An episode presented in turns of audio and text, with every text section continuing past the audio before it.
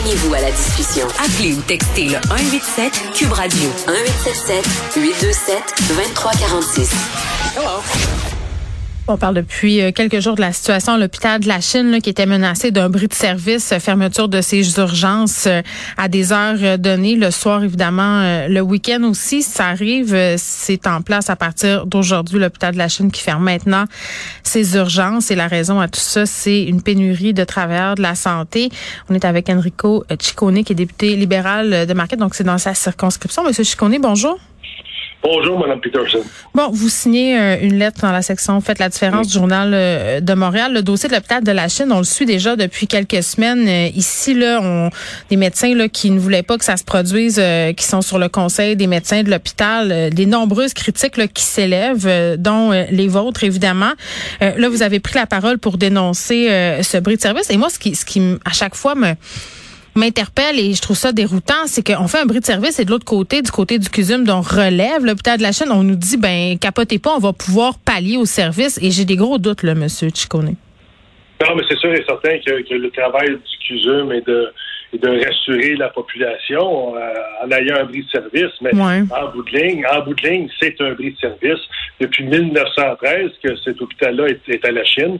C'est un hôpital communautaire, c'est un hôpital de proximité. Il n'y a jamais eu un bris de service au niveau de l'urgence. Alors, c'est sûr que ça inquiète euh, les gens euh, de la communauté parce qu'il faut, faut, comprendre une chose que la Chine, même si on est à un jet de pierre du centre-ville de Montréal, on est enclavé, nous, dans la Chine. On est riverain. Il y a seulement un endroit où tu peux rentrer euh, à la Chine. Le niveau de transport en commun, c'est pas facile.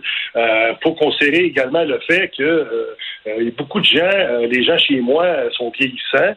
il y a une précarité, beaucoup de, gens qui sont démunis, surtout dans des secteurs qui entourent l'hôpital de la Chine, qui viennent justement à l'hôpital à pied. Et là, on va leur dire, prenez un taxi puis allez ailleurs c'est tout simplement inacceptable. Ben, ils peuvent pas. Ils peuvent pas. Puis c'est ça que le docteur Sabah m'expliquait.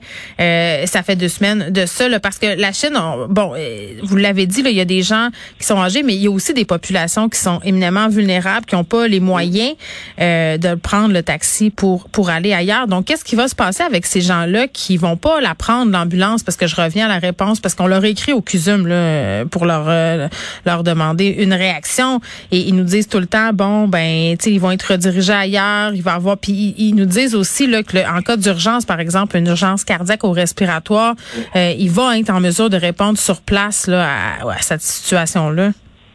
Il ben, faut comprendre ça, mais l'urgence, c'est pas juste des urgences avec des, conditions ben, cardiaques ou respiratoires. Là. Euh, des urgences, euh, il y a une panoplie d'urgences où on doit se, se, présenter à l'urgence à l'hôpital rapidement, on doit être soigné rapidement. Mais là, on va les envoyer dans d'autres hôpitaux. Euh, où je comprends ça, mais je ne sais pas si vous avez fait le même travail que moi, Madame Peterson, c'est d'aller voir justement euh, les taux d'occupation dans les urgences autour de l'hôpital de la Chine. C'est en moyenne de 125 à 130 puis ça va parfois là au-delà de 190 195% Alors, c'est comme un jeu d'échecs à chaque fois. On sait pas qu'on va envoyer les, euh, les gens. Je ne veux pas faire peur à personne, mais en même temps, c'est la réalité. On prend un problème, puis on le transporte à d'autres. Alors qu'on pourrait régler cette problématique-là rapidement. Oui, puis bon, euh, il y a ça, puis il y a le fait aussi là parce que euh, puis je vais faire attention à ce que je dis là parce que c'est délicat, mais le fait que ça soit le seul hôpital francophone, mettons là, du coin là, mm. euh, de ce secteur-là, bien des gens qui pensent que ça a joué dans les décisions qui ont été prises. Mais, tu sais, je veux moi, je ne vois pas nécessairement sur cet aspect-là francophone, parce que selon la loi, là, quand tu vas dans un hôpital, que ce soit francophone ou anglophone, tu peux exiger de te faire servir dans ta langue. Alors, pour moi, l'aspect français, oui, elle est déterminée comme étant un hôpital euh, francophone, hmm. parce qu'en 2007, il y a eu une motion qui a été votée à l'unanimité, parce qu'il y a eu à l'époque là des, euh, des dires à l'effet que l'hôpital pouvait peut-être fermer, on pouvait lui donner un autre sens et la population s'était élevée à cette époque-là, avait sauvé l'hôpital. Il y avait une motion qui avait été votée à l'unanimité en 2007 à l'effet que l'hôpital de la Chine était pour rester un hôpital avec tous les services, avec l'urgence euh, 24 euh, heures sur 24 et ça, ça avait été voté par nul autre que justement le premier ministre actuel, euh, Monsieur, euh, Monsieur Legault. Euh, tout le monde avait voté à l'unanimité. Alors, elle a, elle a son utilité est mm. importante parce qu'on avait reconnu que c'était un hôpital communautaire de proximité. Oui. On dit que cet arrêt-là est temporaire. Euh, ce que les gens craignent aussi, c'est que ça, ça devienne en quelque sorte permanent, une façon permanente de gérer l'urgence à la Chine.